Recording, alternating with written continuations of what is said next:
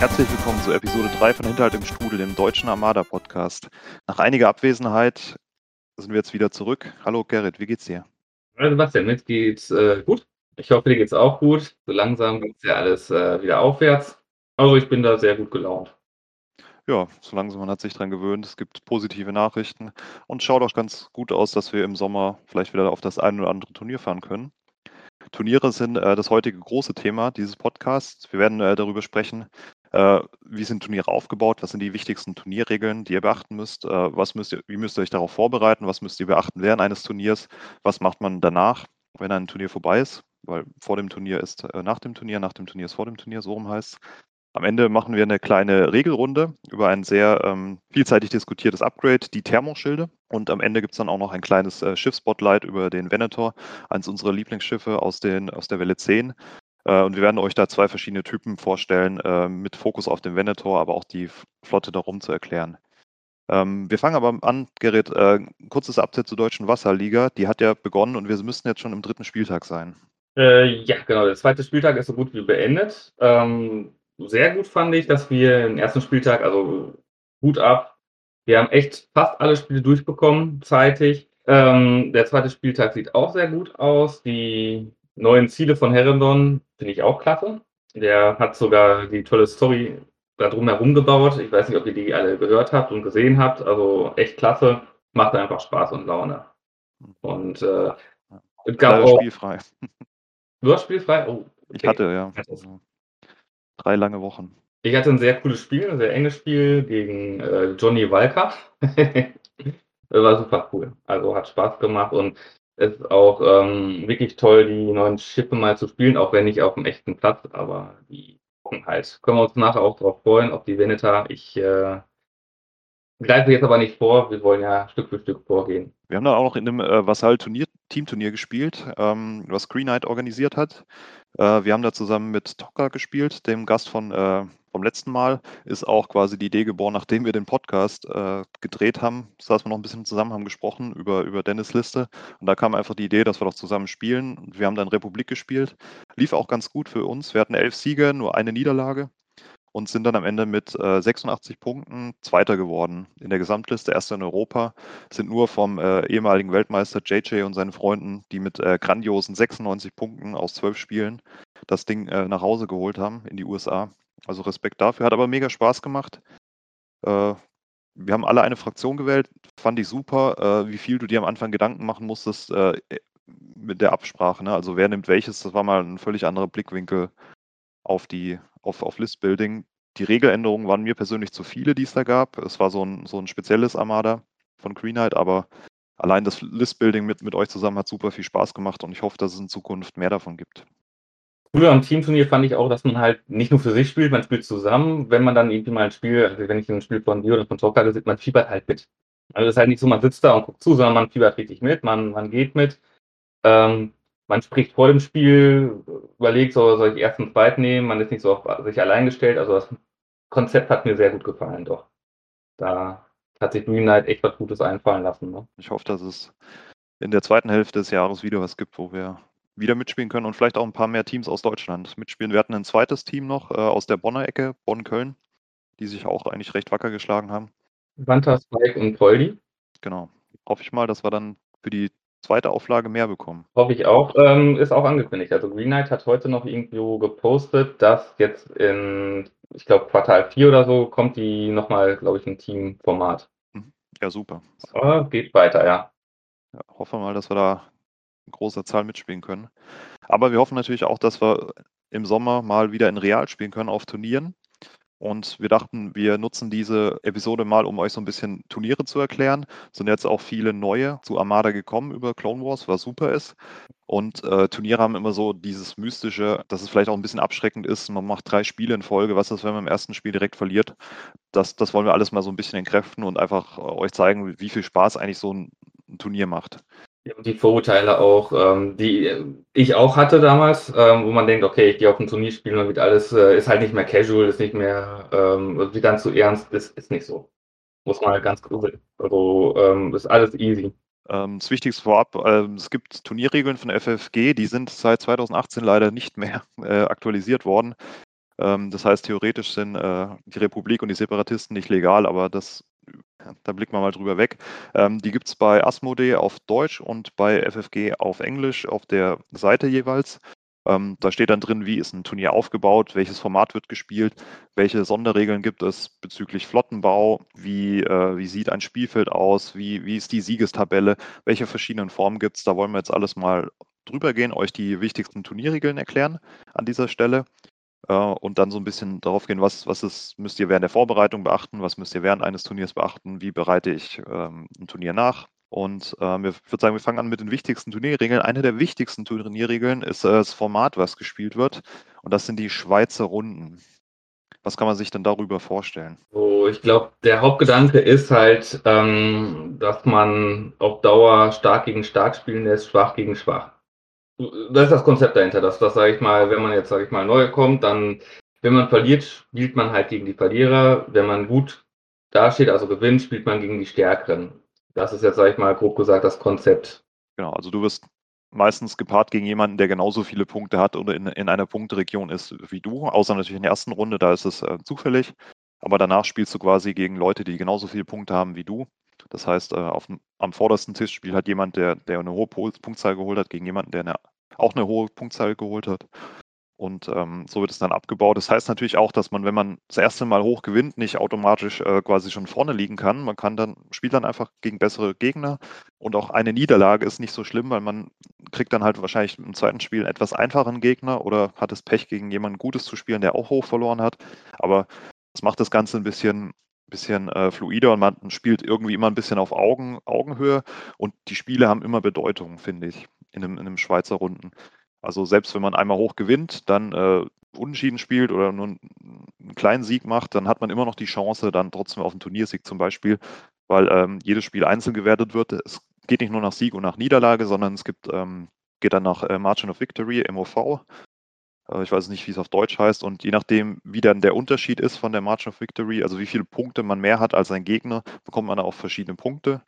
Ähm, man bekommt einen 6-5, wenn man, wenn man 60 äh, oder weniger Punkte hat als äh, Siegespunktedifferenz. Dann zwischen, äh, beziehungsweise 0 bis 59, zwischen 60 und 139 bekommst du 7 Punkte, 140 bis 219 bekommst du 8 Punkte, 220 bis 299 bekommst du 9 Punkte und ab 300 Punkten Differenz bekommt man quasi 10 Punkte und der Gegner bekommt dann immer die Differenz dazu zu 11, also 6-5, was von vielen als Unschieden gewertet wird, äh, 7-4, 8-3, 9-2 oder 10-1. Genau, und entscheidend ist halt nicht die Anzahl der Siege, sondern die Anzahl der Punkte. Wenn ich zweimal ein 10-1 mitnehme und ich sag mal ein Spiel 5-6 verliere, kann ich davon ausgehen, dass ich so Erster oder Zweiter bin. Im Normalfall. Vielleicht auch Dritter, wenn ich Pech habe. Aber mit 25 Punkten in einem Drei-Runden-Ding bist du eigentlich ziemlich sicher sehr weit vorne. Ja. Das sieht sehr gut aus, genau.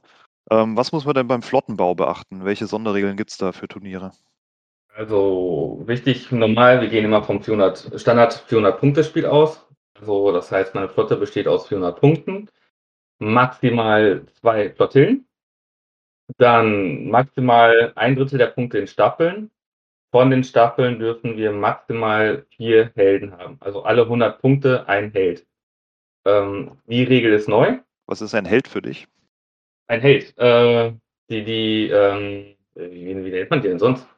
So, so Moralo. Also, also, ich will darauf hinaus, ne, also es, ist, es sind Staffeln mit Verteidigungsmarkern. Ne? Also genau, ja. Du hast natürlich ähm, sowas wie Gold, Goldstaffel oder so, die, die trotzdem einzigartig sind. Die zählen nicht gegen dieses Ass-Limit oder wie auch immer es auf Deutsch heißt. Ja, genau, genau. Auf Deutsch, auf Englisch ist es Aces, auf Deutsch, ich sage immer Held dazu. Ich dachte, das wäre jetzt. Äh, Asse. Asse. Keine Ahnung. Aber. Äh, Einzigartige Staffel. Genau, Staffeln mit Verteidigungstoken. Ähm, nicht Unix, also wirklich nur die Asse. Maximal vier im Turnierspiel. Ähm, genau. Dann gibt es noch was zu beachten. Ich glaube, das ist das Wichtigste. Genau, die, Sie haben jetzt einige Regeln schon in die, in die Hauptregeln integriert, zum Beispiel, dass der, der äh, Admiral nicht mehr auf eine Flottille darf. Das ist jetzt in den neuen Regeln mit drin. Ähm, wichtig ist auch bei den ähm, ein, ein Ass pro 100 Punkte, das sind nicht die Punkte, die man ausgibt, sondern die Punkte, auf die man sich geeinigt hat, was in einem Turnierspiel 400 Punkte sind. Das heißt also, wenn man jetzt nur zum Beispiel nur 380 Punkte ausgibt, heißt es nicht, dass man nur drei Asse mit äh, Verteidigungsmarkern nehmen darf, sondern man darf auch vier Asse nehmen. Das haben einige am Anfang falsch verstanden und äh, manchmal sehe ich bei Facebook oder in anderen Foren diese Frage immer noch, die da kommt. Selten hat man auch die Nachfrage, ob man Admiral spielen muss. Und ja, man muss zwingend ein Admiral spielen. Im Standard 400 das Spiel. Ja. Bei 200 Punkten nicht, aber ich glaube, 200er Turniere sind sehr selten. Sehr selten, genau. Ich glaube, da ist es optional, aber das waren auch eher Fanregeln. Beziehungsweise jetzt gibt es ja auch Taskforce-Regeln und da müsste es optional sein. Ähm, gespielt wird ganz normal auf einem äh, 6x3-Tisch, also wie bei einem Standardspiel, was man sonst so von zu Hause kennt. Äh, gleiche Anzahl an äh, Hindernissen, die man dann hat, also entweder die Standardhindernisse oder zusätzliche über die ähm, Einsatzziele. Eine wichtige Turnierregel ist noch, dass wenn man alle Nicht-Flottillenschiffe in einer Runde verliert, ist am Ende der Runde das Spiel vorbei und man gewinnt das Spiel mit 400 Punkten. Die Runde wird aber noch zu Ende gespielt. Häufig vergessen. Das heißt, ich kann noch Punkte sammeln. Und eine Regel gibt es auch noch, die selten zum Tragen kommt. Wenn ich getabelt werde, habe ich verloren. Selbst wenn ich mehr Punkte durch Einsatzziele zum Beispiel habe als mein Gegner, gilt das halt wirklich noch als ein Verlust. Genau. Ähm, mit negativem Mob, der dann aber auf null hochgewertet wird. Genau. Man spielt dann quasi äh, 6-5 oder 5-6 äh, mit einem Mob von 0. Und der, der getabelt hat, also der, der muss immer gewinnen hat. Habe ich jetzt bisher einmal gesehen auf der deutschen Meisterschaft. Das ist ein Spiel von Banta, glaube ich, passiert. Und ja, seitdem kenne ich die Regel auch. Dito. ja, genau. Ansonsten spielt man einfach standardmäßig die, die sechs Runden äh, zu Ende oder halt die Zeit. Ähm, man spielt 2 Stunden 15 im Turnierspiel. Das klingt jetzt erstmal sehr lang, 135 Minuten, aber ähm, das gilt quasi ab äh, dem Zeitpunkt, wo alle Spieler am, am, Tisch sind, wird die Zeit runtergezählt und das darf man nicht unterschätzen. Meistens geht so für Aufbau und Flottenaustausch und bla bla bla, äh, geht schon mal die erste halbe Stunde drauf. Ne? Also das 2 Stunden 15 gehen schneller rum, als man denkt, wenn man dann im Spiel ist. Gerade wenn man dann noch ein paar Staffeln dabei hat, ein bisschen, ein bisschen häufiger messen muss, weil der Gegner super fliegt oder ähnliches. Also da ist auch wichtig, glaube ich, gerade am Anfang, nimmt eine Staffel mit oder eine Flotte mit, die ihr gut spielen könnt, die ihr schnell fluffig spielen könnt. Nichts, wo man Gott weiß, wie komplizierte Sachen hat, weil die 2 Stunden 15, die erreicht man schon mal ganz schnell. Und das ist dann halt immer schade, wenn man das Spiel nicht zu Ende bringt. Das ist auch eine, eine schöne Überleitung ähm, zu einer Vorbereitung. Die wichtigste Vorbereitung ist eigentlich, welche Flotte spiele ich denn? Ähm, man sollte mit irgendeiner Grundidee anfangen, finde ich. Ähm, also man sagt zum Beispiel, ich möchte Staffeln spielen oder ich möchte Bomberlastik spielen. Ähm, es gibt dann noch ähm, verschiedene andere Archetypen, da gehen wir dann gleich drauf, äh, drauf ein. Und welche Grundidee möchte ich dahinter haben? Also möchte ich aggressiv spielen, möchte ich vielleicht eher auf ersten Spieler gehen, weil ich ein Schiff habe, was unbedingt eine erste Aktivierung braucht brauche ich für diese Flotte viele Aktivierungen, damit ich dieses wichtige Schiff in, die richtige Position bringen kann als letztes. Ähm, Habe ich irgendwelche Einsatzziele und ähm, gucke dann, dass ich vielleicht äh, ein bisschen mehr Bit einpacke, damit ich jetzt weiterspielen kann. Sowas äh, ist, denke ich, das Wichtigste, was man sich am Anfang, wenn man seine Flotte baut, so rein, äh, reinfuchsen muss. Genau, am besten, man spielt eine Flotte einmal vorher an, wenn man kann, ähm, um so grob nochmal mache ich mal ganz gerne, dass man, sag ich mal, das grobe Konzept schon mal kennenlernt. Funktioniert das, was man sich so vorgestellt hat? Was man auch nicht unterschätzen darf, ist die Anzahl der Karten. Viele ballern ihre Schiffe oft voll mit Aufwertungskarten und vergessen nachher die Hälfte, weil im Turnier man ist angespannt und dann übersieht man schon mal schnell was. Manchmal ist da weniger auch mehr. Ja, auf jeden Fall. Also Übung, Übung, Übung habe ich mir in die Notizen geschrieben. Ähm, genau. Für, mit meiner, mit der Weltmeisterflotte habe ich, glaube ich, ein halbes Jahr fast geübt darauf auch in diversen Turnieren. Ähm, ich weiß, Doc hat mit seiner Flotte sehr lang geübt, nur diese Flotte. Und dann kriegt man einfach diese Automatismen rein. Man, man weiß, wie man äh, sich aufstellen muss. Man hat dann ein gewisses Konzept, wie man sich immer aufstellt. Ich finde, das ist auch mal ganz gut, wenn man vor allem mal was Neues spielt, dass man einfach mal sich, so blöd wie es klingt, eine Matte auslegt, ein paar ähm, Obstacles auflegt. Ja, man kann, natürlich, man, man, platziert meistens nur drei, aber die kann man irgendwie hinlegen und dann auch mal schaut, äh, wenn jetzt diese Obstacles so liegen und man kann sich ja auch noch ein, ein Einsatzziel raussuchen. Wie würde ich jetzt meine äh, Flotte aufstellen und dann vielleicht auch mal den ersten Zug oder so durchspielen, dass man einfach guckt, wo stehen meine Schiffe nach dem ersten Zug. Weil manchmal hat man es, ich kenne das selber, dass man schon nach dem ersten Zug merkt, so, oh, das Schiff ist jetzt ein bisschen raus, weil ich habe es zu weit, zu weit rechts, zu weit links aufgestellt oder ich habe am ersten Zug habe ich kein Navigieren gemacht und oder ich hätte den, äh, den Turn ein bisschen, bisschen äh, stärker machen müssen. So Geschichten, das, das hilft ungemein, dass man einfach schon mal die Sicherheit hat und man weiß ungefähr, wo fliegt seine Flotte hin. Ab der zweiten, dritten Runde ist es eh ein bisschen chaotischer. Aber dass du da so eine Grundidee hast, das finde ich eigentlich immer ganz gut. Ich habe es selbst auch noch nie gemacht. Äh, ich habe es auf Vasall mal gemacht, ab und an. Äh, dann auch, aber das war, kann man natürlich nur machen, wenn man auch weiß, gegen welchen Gegner man spielt. Ähm, und da das so ein bisschen aufgebaut, wie, wie könnte das sein, wie könnte man ähm, das aufbauen und auch mal mit einem, mit einem Freund oder mit einem, mit einem Buddy oder, oder im Discord einfach fragen, so hier, was sagt ihr zu dem Deployment, was sagt ihr zu der Liste? Feedback ist, denke ich, sehr wichtig, dass man da was bekommt und ähm, wichtig ist auch, dass man das nie, nie persönlich nimmt. Also wenn einer sagt, die, die Liste ist schlecht, heißt das nicht, dass man ein schlechter Spieler ist, sondern einfach nur, ähm, dass es der Person, die gerade Feedback gibt, dass der einfach die, die Liste nicht gefällt. Also ich, ich gebe häufig das Feedback, gefällt mir nicht, weil einfach das nicht ein Listentyp ist, der mir nicht gefällt. Das heißt jetzt nicht, dass die Liste schlecht ist. Ne? Ja, genau. Und jeder hat ja auch seine eigenen Vorlieben, was er gerne spielt, was er nicht so toll findet, Karten, die man nicht mag. Ähm, äh, mir fällt da zum Beispiel mal schwer, zu einer Liste zu sagen, die ist gut, wenn da zwei Onegas sind, obwohl die natürlich super sind, vom, vom, vom, praktischen her. Ähm, generell spielt's einfach. Ihr müsst euch mit der Liste wohlfühlen und ähm, wenn ihr Spaß habt, hat der Gegner meistens auch Spaß. Denke ich mal, kann man so sagen. Genau. Ähm, beim Listenbau jetzt so grobe Archetypen, die es gibt. Äh, es gibt einmal, man kann staffellastig spielen, das heißt, man hat dann sehr viele Punkte in Staffeln, meistens 130 aufwärts. Die kann man dann entweder ähm, aufteilen in Asse oder man kann eher bomberlastiger werden oder oder und hat dann ähm, seine meistens Begleitschiffe oder, oder ein Kampfschiff, was die, was diese Staffeln dann auch äh, aktivieren kann, wie zum Beispiel ein Venator. Da kommen wir später dazu. Ähm, es gibt dann MSU-Flotten. MSU bedeutet äh, Multiple Small Units. Das sind dann äh, viele kleine Schiffe, also Small Bases, die man dann hat. Zum Beispiel eine MC-30 und äh, ein paar CR-90-Korvetten oder ähm, dass man diese MSUs dann noch mit Rogues äh, auf, aufpimmt, äh, also mit Halunken auf Deutsch, weil diese unabhängig von irgendwelchen Trägerschiffen agieren können. Äh, und dann gibt es noch die beiden Typen LMSU und Big Heavy, habe ich es mal genannt.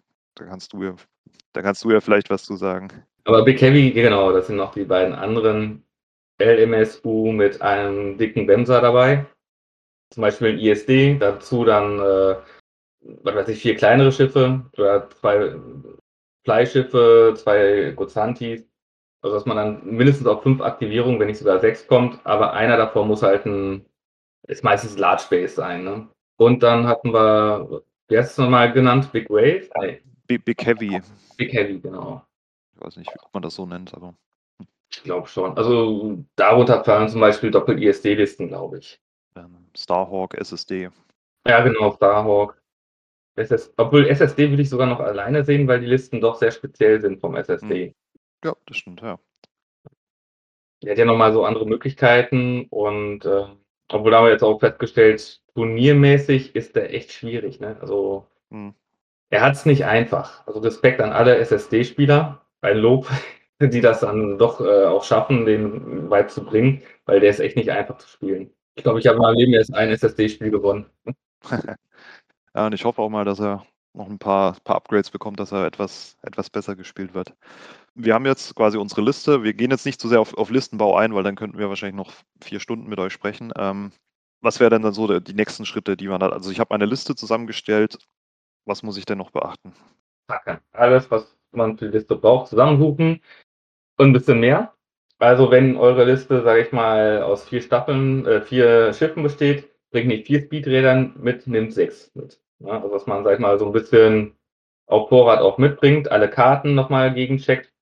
Am besten auch schon mal alles vorbereitet, dass wenn man nachher am Tisch ist, nicht jetzt noch alles raussuchen muss, sondern sofort sagen kann, okay, hier Schiff 1, Bumm mit Karte, Schiff 2, Bumm, Karten, dass man da auch richtig ähm, alles vorbereitet hat.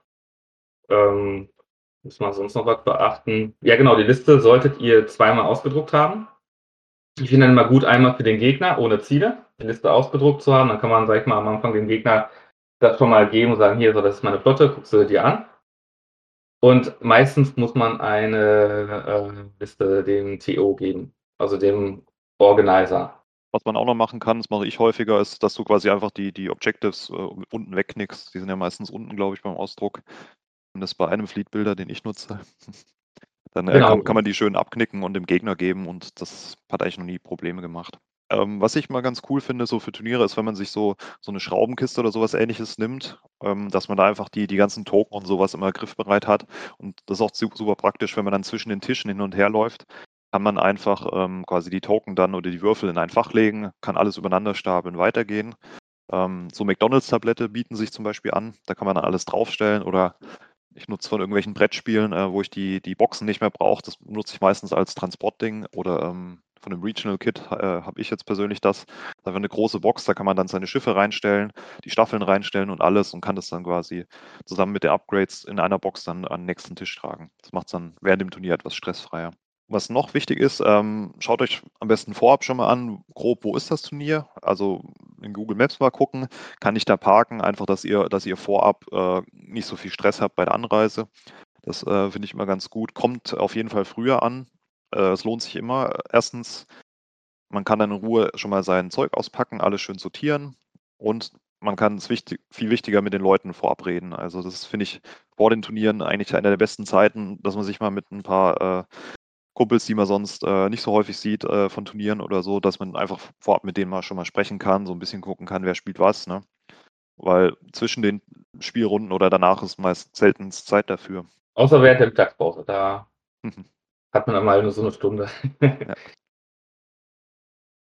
Genau. Gut, wichtig ist, glaube ich, auch noch die Verpflegung. Essen, trinken, vor allen Dingen trinken. Trinken ist wichtig. Mhm. Ähm, vergesst nicht, ihr seid acht Stunden oder noch länger da am Tisch.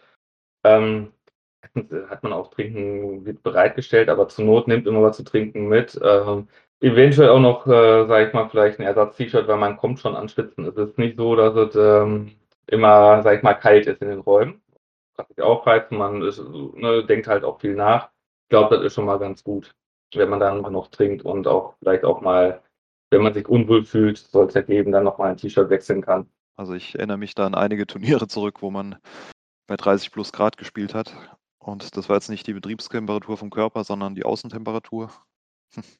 Das ist dann schon eine schweißtreibende Angelegenheit. Ähm, da ist es auch wichtig, dass. Bitte? Soll es geben. Im Moment kann man das nicht glauben, dass es mal so heiß wird. Mhm. Kam schon vorher.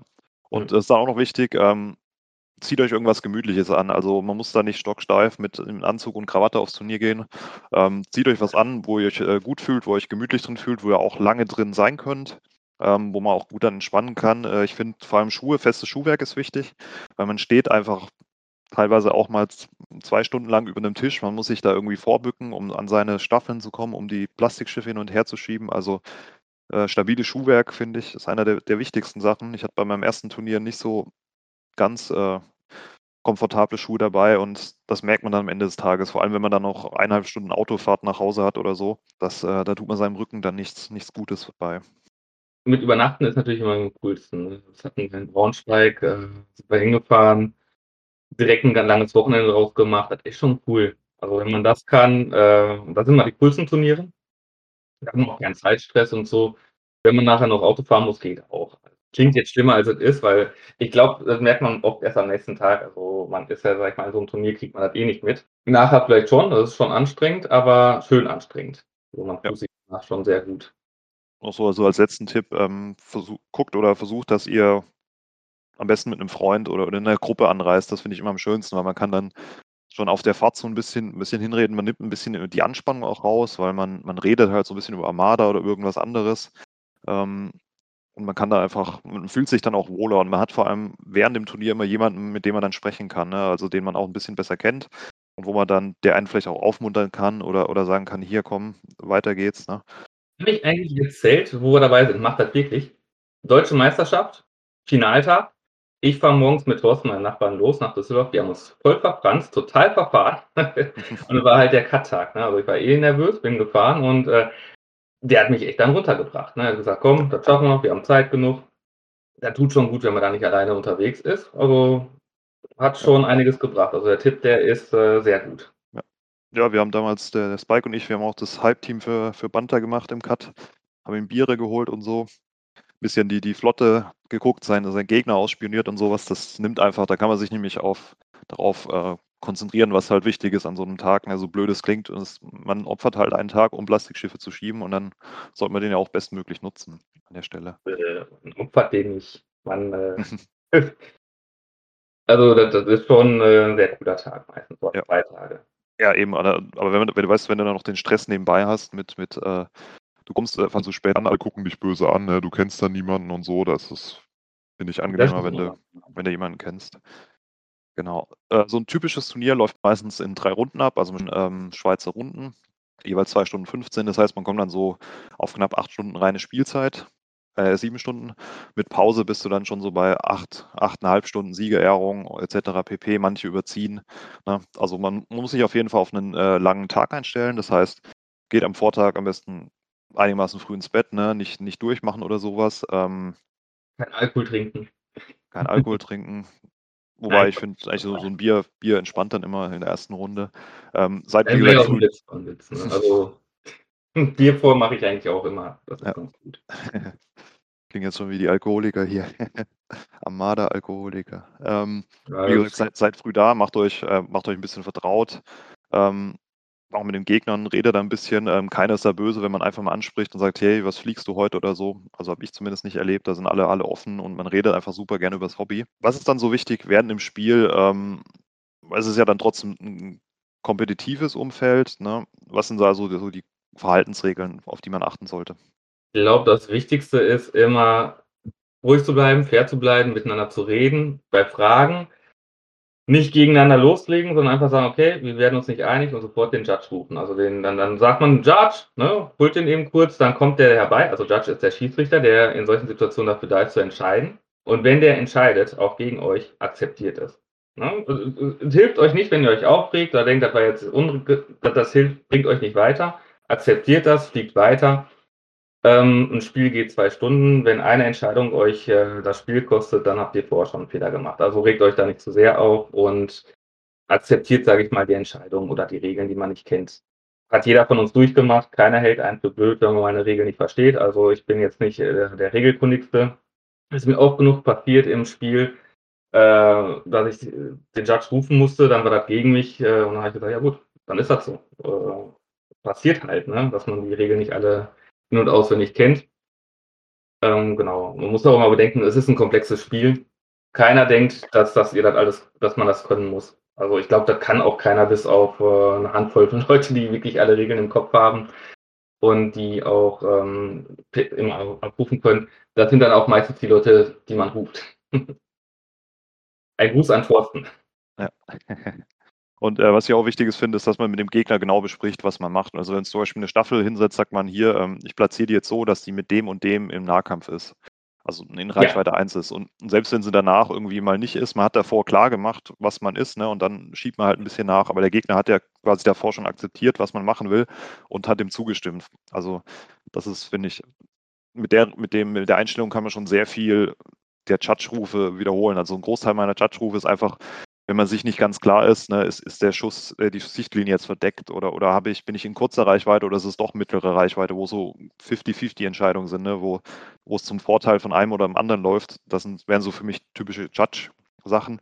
Wenn du halt vorher sagst, hier, ich nutze jetzt das äh, oder ich nutze diese Karte so, wie, wie, wie verstehst du das, ne? dass, dass man so Sachen, strittige Sachen vielleicht am Anfang des Spiels klärt oder dem Gegner auch die Liste vorab erklärt, dann kann er schon mal Fragen stellen. Und wie gesagt, danach einfach sagen, hier, ich nutze jetzt dieses Kommando, ähm, das und das möchte ich machen, ich stelle meine Staffel hier ab, dann schieße ich. Auch selbst, dass man so in einen gewissen Automatismus reinkommt, hilft immer recht viel, finde ich. Was auch wichtig ist, so ein bisschen Casual spielen, ja. Ähm, aber achtet auch auf die Reaktion des Gegners. Also oft kommt das vor, dass man, sag ich mal, ein Timing versemmelt. Ähm, dann fragt nach, ob das noch in Ordnung ist, wenn ihr jetzt, sag ich mal, Reparatur befehlt. Typisches Beispiel, vergisst man, man hat geschossen, sagt, oh, ich habe den Reparaturtoken, darf ich noch nehmen? Ne, machen, habe ich auch schon gemacht. dann erkennt ihr am Gegner, ob der sagt, ja, ist in Ordnung.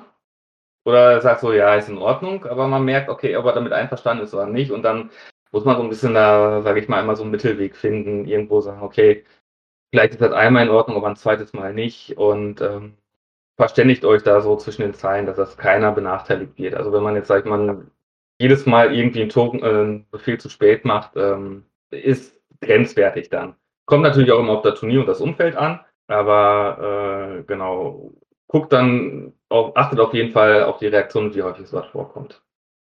Und dazu muss ich auch sagen, wenn ihr Timings verhaut, bestraft euch ruhig selber, dann lernt ihr mehr. Wenn ihr merkt, boah, ich habe jetzt schon zigmal das Timing verhauen und der Gegner sagt, nee, ist in Ordnung, sagt ruhig mal, nein, ist nicht in Ordnung, ich muss es ja lernen. Wenn man euch das immer durchgehen lässt, dann lernt ihr es nicht. Also das ist so meine Erfahrung, meine Einschätzung. Ja, absolut richtig. Aber ich denke, wir sind auch auf einer Wellenlänge, was das angeht. Ne? Fly Casual sollte die oberste Prämisse immer sein. Ne? Also mal einen Token nachschieben oder, oder zu sagen, oh, ich würde jetzt doch gerne noch eine Staffel mit dem Token zusätzlich zum Kommando machen. Ne? Oder ich würde jetzt noch den Intel Officer einsetzen. Ich habe schon äh, einen, einen Modified Dice äh, Step da durchgemacht, also schon mal einen Würfel gemacht oder so. Da, ich denke, da kenne ich persönlich jetzt niemanden, der da sagen würde, nee, sorry, tut mir leid. Ne? Das, man spielt ja immer noch zusammen ne? und genau. an so kleinen Entscheidungen wird dann äh, ein Spiel nicht entschieden oder, oder verloren. Dann sagen wir mal, drei Spiele sind rum. Es lief alles nicht so gut, man hat dreimal verloren. Ist mir in meinem ersten äh, Turnier passiert. Ähm, was sind denn so die, die Grunddinge? Was, was ist das Wichtigste, ähm, was man dann so nach einem Turnier machen sollte? Bier trinken. das auf jeden Fall. Also, Steht auf der Agenda. ja, also danach noch ein bisschen mit den Leuten sprechen, Bier trinken auf jeden Fall. Aber ich meine jetzt erstmal so für einen persönlich. Ähm, ich glaube, das Wichtigste ist, wenn man verloren hat, lernt man am meisten. Nimmt das mit. Ähm, sag ich mal, gerade die Niederlagen muss man halt wegstecken. Jeder verliert mal, ähm, jeder gewinnt mal. Ich glaube, ja, man sollte es auch nicht so ernst nehmen. Es geht ja im Prinzip um den Spaß. Ne? Reflektieren, denkt drüber nach. Also ähm, man muss natürlich auch mit sich dann, wenn man ehrlich zu sich selbst ist, gucken, Lag es jetzt an der Staffel, lag es an der Flotte, war der Gegner vielleicht doch besser als ich oder habe ich einfach Fehler gemacht? Da sollte man vielleicht nochmal sich selbst reflektieren und mit den anderen ins Gespräch gehen und fragen, äh, was der dann hält. Also gerade nach dem Spiel ähm, mache ich das immer ganz gerne, dass man danach noch ein bisschen quatscht und, sag ich mal, das Spiel auch analysiert. Ich glaube, das macht Sebastian auch ganz gerne.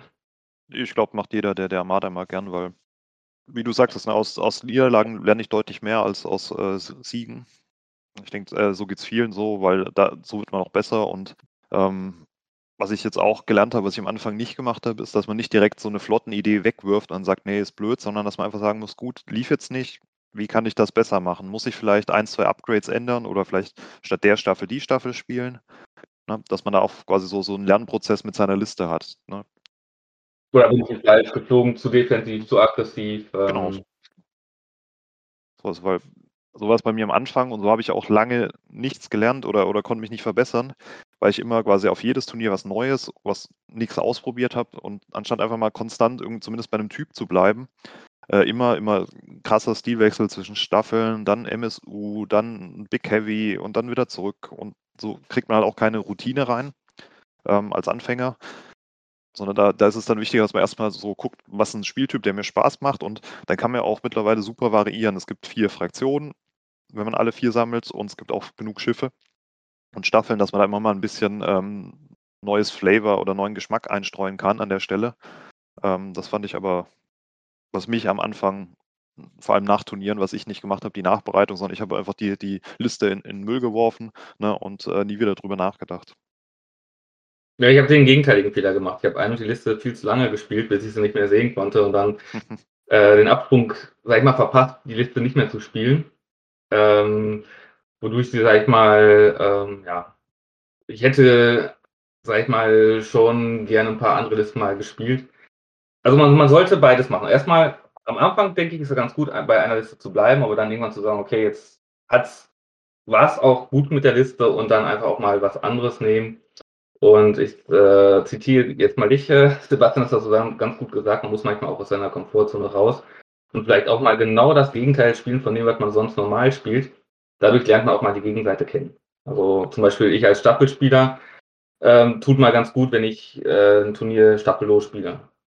Ja. Und äh, dann lerne ich halt auch, äh, sag ich mal, die Gegenseite kennen. Die Stärken, die Schwächen bringt einen persönlich, glaube ich, weiter. Und macht auch unheimlich Spaß. Genau, da wollte ich, wollte ich jetzt auch noch zum Abschluss drauf kommen. Und wir sind ja beide auch, auch sehr kompetitiv. Wir, wir spielen gern äh, auf hohem Niveau oder, oder mit, mit starken Listen, auch gegen, gegen starke Gegner. Aber auch mal vielleicht auf ein Turnier fahren und einfach nur mal eine Liste, die man sich mal im Schlaf ausgedacht hat oder irgendwas, wo man einfach sagt, die, die ist nicht super, super erfolgreich wahrscheinlich, aber sie macht mir jetzt Spaß, was ich äh, Gumbel Iblis auf einer Starhawk mit einer Pelter zusammen und dann von mir aus noch eine Hammerhead dazu, einfach weil man mal Lust auf die drei Schiffe hat. Und dann spielt man einfach auf einem Turnier und meistens läuft es dann besser, als man denkt. Aber und zweitens, selbst wenn man, wenn man verliert oder, oder nicht so hoch gewinnt oder halt dann nur im Mittelfeld landet, wenn man Spaß hat, ist das auch was Wichtiges. Man muss ja nicht immer nur auf ein Turnier fahren, um Spaß zu haben, sondern man kann auch mal hinfahren, um einfach nur äh, mal was Cooles auszuprobieren an der Stelle. Und das ist was, woran ich persönlich auch noch dran arbeiten muss, wobei ich sehr dankbar bin für die Deutsche Wasserliga, weil da kann man auch ein bisschen mehr ausprobieren, einfach weil es ein lockeres Umfeld ist. Ne?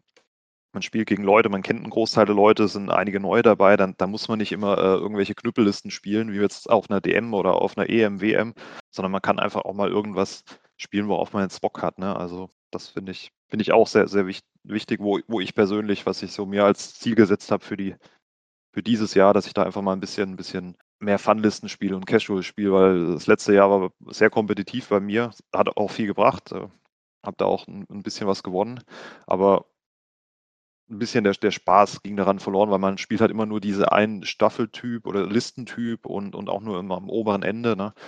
Und dann geht so ein bisschen das, das auch verloren, was ich da, was ich da vermisst habe für mich persönlich, ne? dass man einfach mal irgendwas zusammenwirft und man fährt wohin und man hat Spaß. Ne? Nicht, dass es keinen Spaß gemacht hat, aber ich weiß, was du meinst. Es ist manchmal entspannter, das ist einfach ähm, ohne den kompetitiven Gedanken dabei halt. Ja. Genau, es ist halt, das, also mir macht es auch Spaß, auf, auf, eine hohen, auf einem hohen Niveau zu spielen oder, oder die Morallo-Liste ähm, macht mir super viel Spaß. Aber es ist halt ein gewisser Erfolgsdruck immer dahinter, ne, dass man jetzt mit so einer Liste auch gewinnen muss. Ja, wenn man Morallo verliert, dann ja, dann ist äh, die Helme da, ne? Ja, genau. Und das ist so ein bisschen, was ich jetzt so von den letzten Turnieren ähm, mitgenommen habe. Deswegen, also das Clone Wars Einsteigerturnier hat mir super viel Spaß gemacht. Das war cool, ja. Ja, wo man einfach ich habe gegen super Gegner gespielt, du warst ja auch einer davon. Und unser Spiel das war. Ich war ja noch sauer, weil du mich rausgekickt hast. ja, aber es hat super viel Spaß gemacht, weil wir, wir haben beide recht starke Listen gespielt, aber es war halt einfach, man hat einen begrenzten Pool gehabt, äh, wusste, was kommt, ne? Und es war dann mehr so ein bisschen Rasenschach und das hat halt einfach super viel Spaß gemacht. Genauso ja. wie gegen meine anderen Gegner. War einfach mal cool, obwohl es nur zwei Schiffe gab oder vier verschiedene Varianten, einfach so viel Varianz zu sehen, das war schon cool. Das war wirklich cool, vor allem ähm, war komplett neu. Also man hatte wirklich komplett andere Listen gesehen, die man so noch nie gesehen hatte. Ja. Und äh, gewonnen hat eine Liste mit vier Munis, glaube ich, ne? Waren das vier Munis hatte hier Bianikus oder Vinikus, wie spricht ja. man den aus? Ja. War schon cool. Ja. Und äh, sind ja auch im Wastel World Cup, glaube ich, recht weit gekommen, so unter die Top 16 ja. von einem Spieler. Also das, man kann auch mit jetzt nicht offensichtlichen Powerlisten in einem Turnier sehr weit kommen, wenn man halt seine Listen kennt. Äh, Banter war ja recht erfolgreich mit einem ISD 1 und vielen Raiders, wo jeder sagen würde, mh, hm, die Liste ist suboptimal, aber er kann es halt einfach spielen. Ne? Und es gibt dann so schon so ein paar Kerle, die halt spezielle Listen spielen oder spezielle Admiräle oder was auch immer, aber halt einfach damit erfolgreich sind, weil sie halt Spaß daran haben und genau wissen, wo sind die Grenzen meiner Liste. Und die haben dann wahrscheinlich mehr Spaß an, an so einem Turnier äh, als jemand, der irgendeine Liste kopiert, äh, weil die jetzt irgendein Turnier gewonnen hat und dann damit aufs Turnier fährt und denkt, nur weil die Liste gut ist, ist man automatisch mit erfolgreich. Ne? Genau, also schafft euch eure eigene Liste oder das, was euch Spaß macht. Da kommen wir gleich noch zu. Da kommen wir zu Listen, die uns Spaß machen. und ich glaube, da machen wir jetzt auch weiter mit den äh, mit der Regelkunde und einem Upgrade, was wirklich echt die ganze Armada-Welt auf den Kopf gestellt hat. Ne? Mhm. Die Thermalschilde und wie die funktionieren. Thermoschilde, bitte. Ich hab's auch. Hier Thermalschilde ja. oder Thermoschilde. Ja, ja, ich, ich bin, ja, weil jeder, jeder Firma so sagt, all die coolen Kinder, aber auf Deutsch heißt es wirklich Thermoschilde. Ich habe es hier vor mir liegen. Ich muss auch extra die deutsche Karte rausholen, weil ich sonst hätte ich es nicht äh, zusammenbekommen, was da steht. Ähm, hast du sie auch bei dir, oder? Ähm, nee, aber. Sonst, dann, dann lese ich sie kurz vor. Also es ist ein defensives, äh, defensiver Retrofit. Äh, man kann das nur auf mittelgroße und große Schiffe nehmen, also leider nicht auf einen MC30 oder ähnliches. Ähm, liegt auch daran, dass ein Großteil der kleinen Schiffe keinen äh, Halbierenmarker hat. Ähm, der Regeltext ist, solange du verteidigst, darfst du, nachdem der Angreifer Würfel genommen hat, einen Halbierenmarker ausgeben. Falls du das tust, wähle die Hälfte der Würfel im Angriffspool, abgerundet und entferne sie. das Ganze ähm, ist äh, faction-locked, also für Fraktionen gesperrt. Das gilt nur für die ähm, galaktischen, für die Galaktische Republik und für die Separatisten und kostet nur fünf Punkte. Klingt erstmal sehr einfach. Ne? Ich habe eine Anzahl von Würfeln. Sag ich mal, ich habe so einen Standard äh, VSD mit ähm, drei Rot, drei Blau. Sagt, Thermal Shield setze ich ein und zack, ähm, nehme die roten und die blauen weg. Das klingt erstmal einfach. Äh, viele fragen sich jetzt, ja, was ist daran so schwer? Schwierig ist, glaube ich, das Timing, ne? wenn man äh, genau liest, ähm, wann muss man die Würfel wegnehmen. Genau. Das Timing ist, nachdem der Angreifer Angriff, Angreifer Würfel genommen hat. Was bedeutet das denn? Also wann, wann ist das in der, in der Reihenfolge? Ja, das ist äh, eine gute Frage. Ich nehme, sage, ähm, mein VSD greift jetzt dein Schiff an, dein, äh, deine Venetar an. Und dann greife ich zu den Würfeln und nehme anhand der Reichweite zum Beispiel drei Rot, ja, weil ich in roter Reichweite bin. Und das ist der Zeitpunkt, wo Thermal Shields greift, beziehungsweise jetzt müsste ich fragen, machst du Thermal Shields oder nicht, beziehungsweise Sebastian müsste sagen, stopp, ich mache Thermal Shields. Also das heißt, ähm, es muss ja aktiv danach gefragt werden. Im Prinzip muss ich jedes Mal, wenn ich die Würfel nehme und angreife, fragen, machst du oder machst du nicht. Ähm, genau. Kommuniziert da mit eurem Gegner, was er, was, euer, was ihr machen wollt. Also beim Angriff dann, wenn er, sobald er Würfel nimmt, dann sagen, stopp, stopp, stopp, ich möchte meine Thermoschilde nutzen. Ihr gebt euer Halbierenmarker aus oder werft ihn ab und ähm, sagt dann, du entfernst jetzt äh, diese, diese und diesen Würfel. Wichtig ist, dass der Verteidiger auswählt, welche Würfel rauskommen. Genau. Und dass ihr schnell seid, weil auch der Zeitpunkt zwischen Würfel nehmen und Würfeln recht schnell ist. Ja, das auf jeden Fall. Das heißt, ähm, auch wenn da jemand ist, äh, der da, der da schnell durchspielt, äh, guckt und äh, seid euch da auf jeden Fall bewusst, sagt auch, halt, stopp, ich möchte Thermals nutzen, selbst wenn er schon gewürfelt hat, ihr habt die Möglichkeit, ne, er, er darf nicht, per Regeln darf er euer Timing-Window überspringen einfach. Also notfalls rollt er einmal zurück und äh, sagt dann, dass ihr die nutzen wollt. Ähm, wenn jetzt mein Angriff verdeckt ist, wann entferne ich denn diesen Würfel vor oder nach den Thermoschilden? Das ist danach. Also erst kommen die Thermal Shields, dann kommt die Obstruction. Hm. Wenn ich das richtig im Kopf habe. Genau. Das ist äh, vom, vom Wording ähm, wichtig, weil äh, Thermoschilde sind, nachdem man Würfel genommen hat und äh, den Würfel, den man rausnimmt für, die, äh, für einen verdeckten Angriff oder für einen versperrten Angriff, ist, bevor man würfelt. Und das ist dieses kleine Timing-Window. Nach, nachdem man Würfel genommen hat, ist das Ende dieses Steps. Und dann kommt der neue, ähm, der neue Schritt, bevor man würfelt. Und da hat man dieses kleine Zeitfenster dazwischen. Äh, das ist jetzt sehr technisch, bei dem die Thermoschilde greifen würden an der Stelle. Also, oder warum Thermoschilde vor, vor ähm, verdeckt sein greifen. So kommt natürlich, dass bei verdeckt versperrten Griffen ist Thermal Shields gut. Schlecht ist es bei Add-Effekten, weil die kommen ja, das ist jetzt ein bisschen einfacher, die kommen alle danach. Das heißt, wenn ich, ja, was, was greift zum Beispiel? Sage ich mal, ich habe Spinals, die meine rote, so ich darf bei Spinals oder dorsale Bewaffnung ein Rote hinzufügen. Nehmen wir mal wieder den VSD, dann habe ich vier rote Würfel.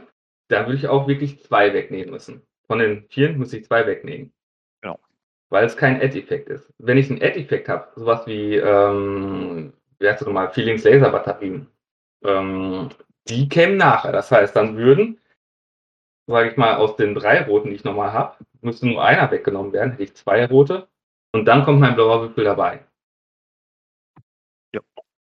Und das ist äh, so ein Unterschied. Die Add-Effekte da greift Thermal Shields nicht. Alles, was zur Bewaffnung hinzugefügt wird, so viele sind es jetzt, glaube ich, nicht, so viele Upgrades, ähm, da greifen Thermal Shields. Genau. Weil man den Angriffspool davor nimmt und äh, diese, diese Upgrades erhöhen quasi den Angriffspool und sind keine Hinzufügen-Effekte.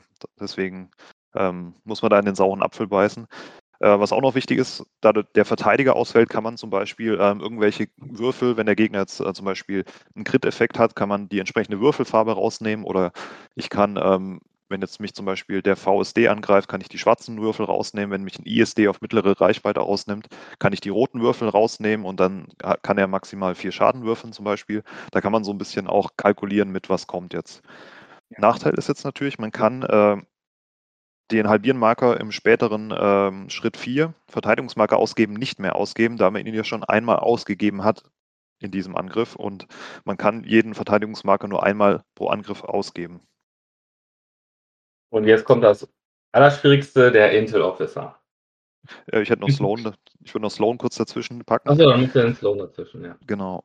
Ähm, Sloan kann an der Stelle den eingesetzten Brace nicht diskarden, weil der schon ausgegeben wurde. Das ist ziemlich blöd, aber man darf, das ist äh, quasi aus dem Sloan FAQ haben, haben sich die Regelgurus äh, das rausgezogen.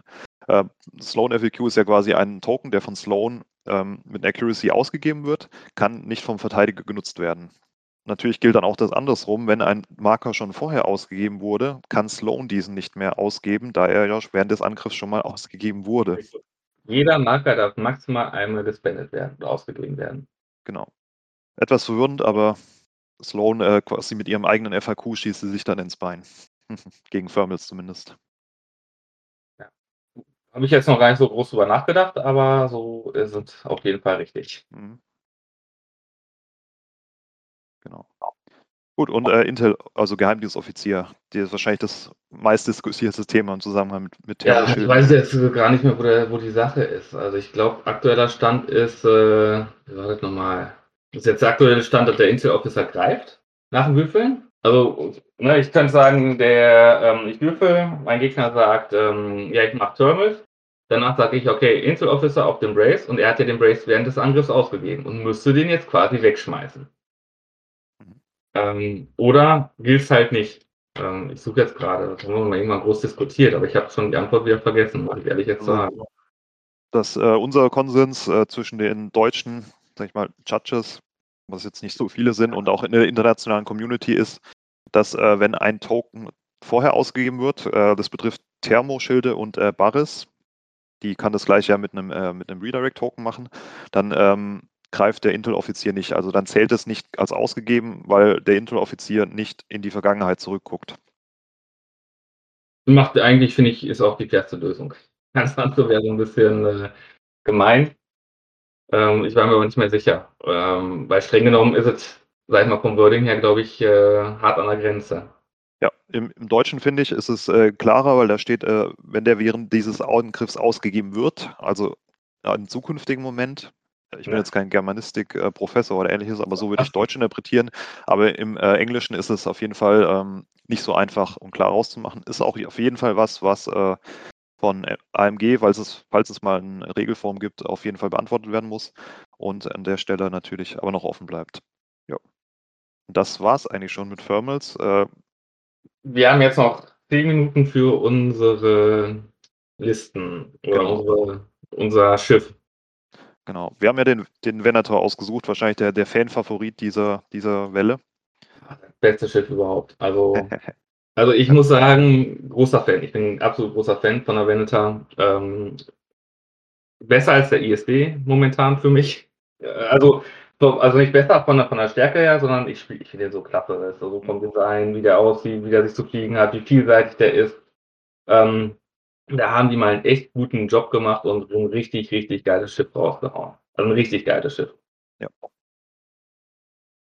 Ähm, genau, weil es so vielseitig einsetzbar ist und man das in so viele unterschiedliche Listen und Archetypen reinhauen kann, haben wir gesagt, komm, wir machen jetzt zwei äh, Listen oder zwei Ideen, präsentieren wir jetzt kurz.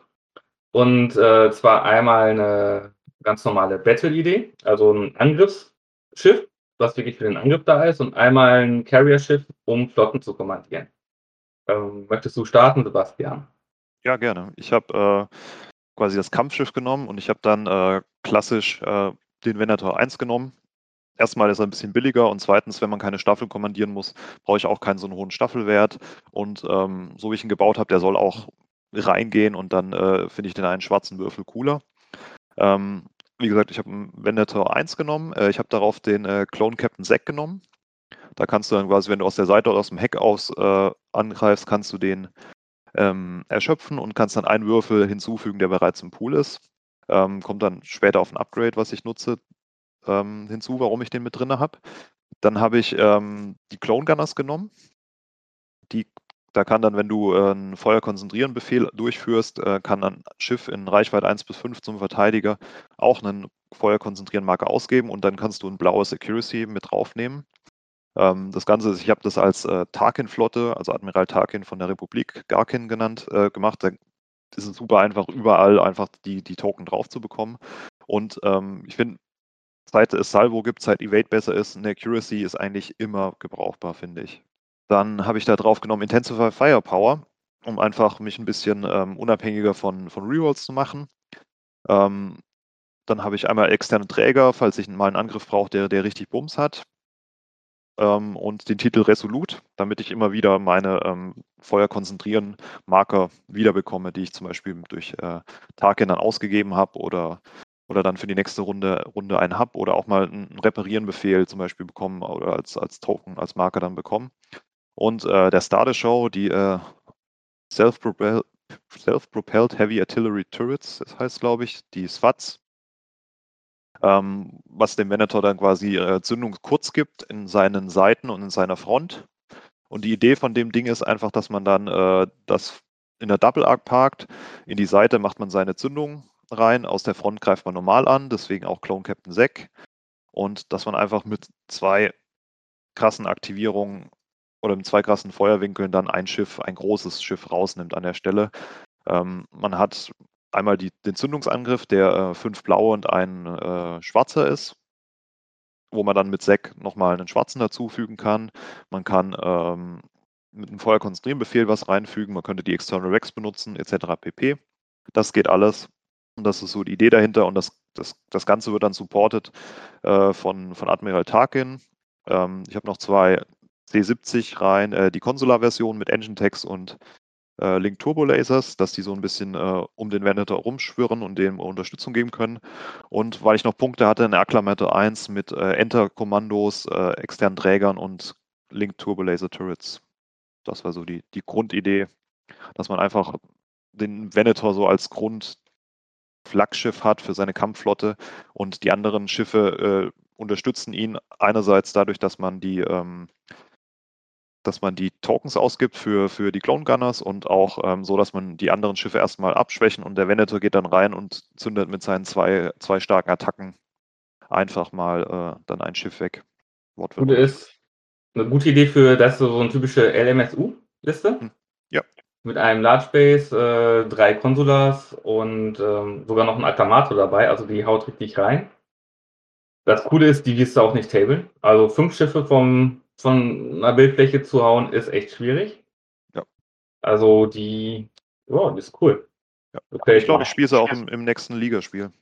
Ja, da darfst du jetzt nicht sagen, das ist doch jetzt ja. kein Geheimnis mehr. also, Aber ich habe die Objectives ja nicht genannt. Ach so, ja, stimmt. Aber die Auswahl ist ja ein bisschen geschrumpft. Aber die kann man wirklich gut spielen. Das ist so eine Liste, die kann ich mir auch gut vorstellen, dass die echt Spaß macht zu spielen. Gerade mit, mit den kann man sich genau vorstellen, die Aufgabe der C70 mit ihren, wenn, man die in Rot, in Double Arc reinbringt, habe ich vier rote Würfel nochmal mit äh, Intensify Firepower und Reroll. Da können die richtig Schaden reinhauen. Also, und die werden unterschätzt, denke ich mal. C70. Ja, das denke ich auch. Die nimmt man nicht so ernst und auf einmal, boom, da summiert sich der Schaden schnell auf. Geile Liste, ja. Macht mhm. bestimmt Laune. Ja. Ähm, du hast eine Staffel Träger dir gebaut. Wie sieht denn deine, deine Liste aus? Also, meine Idee dahinter ist, was ich bei, den, äh, bei der Republik mag, sind halt die richtig coolen Bomber-Staffeln. Also ich kann wirklich Bomber spielen, ohne groß, ähm, sag ich mal, Fighter dazu zu holen. Und da eignet sich die Veneta 2 für. Ich kann jede Menge Bomber nehmen. Ich kann super flacken. Ich kann mit den skrupellosen Strategen super agieren, weil alle meine Bomber super viel Hülle haben. Das heißt, meine Liste hatte eine Veneta 2 mit Du-Kommandant die Reichweite, damit ich auch, ähm, sag ich mal, an die Staffeln ranfliegen und kommandieren kann, weil die wollen ja, sag ich mal, angreifen, offensiv spielen. Ähm, genau, und mit dem Flugkommandanten erhöhe ich ein bisschen die Reichweite fürs Staffelkommando. Dann halt die skrupellosen Strategen, weil ich anhand meiner Staffeln, ich habe kaum Fighter. Das heißt, äh, die Idee dahinter ist, nachher zu flacken und damit gegnerische Staffeln Platz zu bekommen. Verstärktes Transpondernetz, weil äh, ne, ich habe halt nur schwere Bomber. Die verhindern quasi, dass mich fremde Schiffe angreifen. Frühwarnsystem. Aus dem gleichen Grund. Ich kann mein Frühwarnsystem vorne in die Front setzen. Das heißt, da bin ich dann sicher gegen Staffeln, während ich nachher meine Y-Wings an der Seite parke. Ähm, das heißt, wenn der Gegner kommt, läuft er in meine Flakfalle, weil ich habe auch noch Sprengkapseln, die dann nochmal einen Angriff machen. Ähm, er müsste, sage ich mal, in meine Seite reingehen. Da sind dann die Y-Wings. Er kann mich nicht angreifen. Also ich glaube, die Idee ist ähm, schon eindeutig. Genau, dann ist dann noch der Triumphant-Titel da. Mit denen kann ich, sage ich mal, aus der Ferne Staffeln kommandieren. Das heißt, ich baue einen Staffelball, also einen Bomberball um mich herum, um diese Venator auf und ähm, kann mit den anderen Schiffen ein bisschen weiter hinten fliegen und dann trotzdem noch meine Staffeln kommandieren. Also ähnlich wie die Centicore. Nur ähm, ein bisschen anders. so, dann habe ich als mein Flaggschiff einen Akklamator. 1-Klasse mit Yularen, äh, Flaggschiffbrücke für alle Jäger mir nach, damit ich einmal ein bisschen ähm, Speedboost bekomme. Und Nevota B, äh, Nevota B. Ähm, dann habe ich noch eine Pelter Transportbrigade mit Klon-Navigationsoffizier und Kommunikationsnet, damit ich halt, sage ich mal, auf die Akklamator und die Veneta ein paar Staffeltoken parken kann. Weil die Staffeltoken unter Yularen zählen dann nicht einfach, sondern doppelt. Das heißt, ich kann mit einem Staffeltoken zwei Staffeln befehligen und ähm, das gibt mir dann auch nochmal ein bisschen Boost. Selbst mit der Transportbrigade, die eigentlich nur Staffelwert 1 hat, kann ich mit Token einmal drei Staffeln rumkommandieren. Jetzt kommen wir zu den Staffelball. Das sind zehn Staffeln, sieben Y-Flügler, Anakin und als äh, kleiner Escort-Support X und Kickback. Ja, und die Idee ist klar, ähm, wenn der Gegner Staffeln hat, muss er erst meine Staffeln besiegen, kommt zu mir, ähm, werde ich ihn, sag ich mal, in so eine Art Flakfalle locken oder muss er, sag ich mal, in die Flak rein. Greift er mich nicht an, kann ich irgendwann mit äh, einem Schlag und sieben Y-Wings seinen Chip angreifen. Und, sag ich mal, Veneter und Akklamator machen dann nachher den Rest. Das ist die Idee, Idee dahinter. Klingt auf jeden Fall verschlüssig und auf, also wenn ich da mit einer Staffelliste gegenüberstehe, ich, ich hätte Angst. Ja, das ist äh, das Problem. Die Staffeln kriegt man klein, klar. Wenn ich jetzt auf Sloan treffe oder so, dann wird es ein bisschen hakelig, aber ähm, dann wird es halt irgendwann so ein typisches ja, Staffelgemetzel und ähm, dann es, wenn mein Gegner kaum Staffeln hat, wird es schwierig. Dann kann ich auch wirklich aggressiv mit den Y-Flüglern, die ja wirklich auch äh, gegen andere Staffeln gut sind, mit Blau-Schwarz, kann ich wirklich viel Schaden anrichten. So, das ist so der Hintergedanke. Dann kommt dann die Veneter hinterher, flackt ein bisschen und versucht so die Sachen zu zerlegen. Finde ich ganz cool bei den, ja, bei der Republik, dass das, sag ich mal, die, die spielt sich ein bisschen anders von den Staffeln her. Anders als jetzt Imperium oder Rebellen, wo dann doch immer, sag ich mal, die, diese, ja, A-Wings oder X-Wings oder so dabei sind, die dann, sag ich mal, ein bisschen blau würfel würfeln eine ziemlich coole Liste, finde ich, und zeigt auch, wie, wie vielseitig der Venator ist, aber äh, er kann auch immer so als, als quasi als zentrales Element für, für Listen genutzt werden. Ja, und ist halt auch noch stark im Angriff. Das heißt, im Doppelarg habe ich dann immer noch meine 10 Würfel. Mhm. So. Darf man auch nicht unterschätzen. Also wie ein ISD, ein bisschen abgeschwächt, aber äh, da macht es dann halt auch, glaube ich, die, da drumherum, diese Vielseitigkeit. Mhm. Oder halt, sag ich mal, letztes Mal hat man eine, Staffel, eine Liste mit, mit drei Venatoren. So, das Schiff ist wirklich sehr vielseitig. Gefällt mir. Also ist momentan mein absolutes Lieblingsschiff. Denke ich auch. Mir fällt es gerade schwer, eine Republikliste ohne Venator zu spielen oder zu bauen, weil man kann einfach, man findet immer einen Einsatzzweck für das Schiff und das ist wirklich so, dass das Arbeitspferd der Republik es kann eigentlich jede Rolle machen, außer jetzt schnelles kleines Kampfschiff äh, kann es natürlich nicht, aber man findet eigentlich immer einen Einsatzzweck für, dafür und äh, das wollten wir durch das kleine Spotlight dann mal zeigen. Ja, wenn euch sowas gefallen hat, äh, schreibt uns in die Kommentare auf Discord, auf, auf Facebook, wo auch immer. Hinterhalt im Strudel at gmail.com. Schreibt uns äh, vielleicht auch Anregungen, Wünsche. Jetzt, ähm, das letzte Segment kam auch von einem, von einem Zuhörer, der gesagt hat, hier, ich fand das ziemlich cool, was ihr mit den Listen gemacht habt. Könnt ihr mal ein bisschen mehr ähm, auf so ein einzelnes Schiff eingehen und er ist halt absoluter Venator-Fan und äh, wir jetzt auch. Ich hätte nicht gedacht, dass ich mal ein Venator-Fan wird, aber ich bin es jetzt auch. Äh, schreibt uns, gibt uns Feedback, dann können wir besser werden und können es auch für euch äh, einfach nur besser machen an der Stelle. Wir geben uns Mühe. wir waren stets bemüht, euren Hörgenuss, zu. Hörgenuss zu, zu erweitern. Gerrit, hast du abschließende Worte für unsere Hörer? Puh, das kann ich nicht gut. ähm, die Venator ist super. Und äh, Turniere sind super. Also ich glaube, das Beste, ähm, ich mache jetzt, ich, ich, ich lüfte jetzt ein Geheimnis, mein nächstes Turnier wird mit einer Venator sein, definitiv. Und da freue ich mich schon tierisch drauf. Ja. Ich glaube, mir ist es egal, was ich spiele. Hauptsache, ich sehe mal wieder ein paar Leute auch aus meiner alten Gegend, Frankfurter Raum, dass ich die mal wieder sehe. Da fahre ich auch gern die 200 Kilometer oder 200 aufwärts, aber es lohnt sich einfach. Ne? Da trifft coole Leute, man spielt ein cooles Hobby. Das muss man mal sagen. Der Gegenüber auf der anderen Seite des Tisches ist genauso bescheuert wie wir. Oder wie man selbst. Äh, man hat das gleiche Hobby und das sollte uns schon verbinden. Ja, gut, ich hoffe, wir konnten eure Turnierlust ein bisschen wecken. Vielleicht die ersten Ängste davon nehmen. Also wie gesagt, fahrt einfach hin und wenn ihr das erste Turnier auf den Deckel bekommt. Ich habe in meinem ersten Turnier in drei Spielen sechs Punkte gemacht und äh, ja, jetzt knapp drei Jahre später hat es dann zum Weltmeistertitel gereicht. Also lasst euch nicht entmutigen. Ich glaube, dein erstes Turnier war auch recht erfolgreich, ne? Meins war das Gegenteil davon, ja. Aber ich sag mal so, im Vorfeld habe ich gegen Thorsten schon einige Niederlagen hingesteckt, äh, hinnehmen müssen und auch ein paar Mal 1-10 verloren. Und das Gefühl ist nicht schön, das mag keiner. Aber es gehört dazu, weil das, dadurch hat man es gelernt. Hätte ich nie, nie verloren oder nie so richtig einen auf den Deckel bekommen, hätte ich auch nicht gewusst, wie das Ganze läuft. Ne? Oh, wir haben eine neue Zuhörerin. Hi, wir sind live auf Sendung, kannst Hallo sagen. Hallo. Neuer Fan. Ja, dann würde ich sagen, vielen Dank fürs Zuhören. Ich denke, wir haben es diesmal in unter einer Stunde geschafft. Also hat Spaß gemacht. Äh, und Vielleicht können wir es dann auch in dem Format lassen, aber ich denke, gerade wenn man da so ein bisschen tiefer reingeht in die Theorie, dann, dann tut es auch mal gut, ein bisschen länger darüber zu sprechen. Und es macht auch einfach super Spaß, über, über Armada zu reden. Ja, kommt nicht in einen Hinterhalt im Strudel. Ziemlich blöd, da kommt man nämlich nicht mehr raus. Und bleibt gesund. Ja. Tschüss.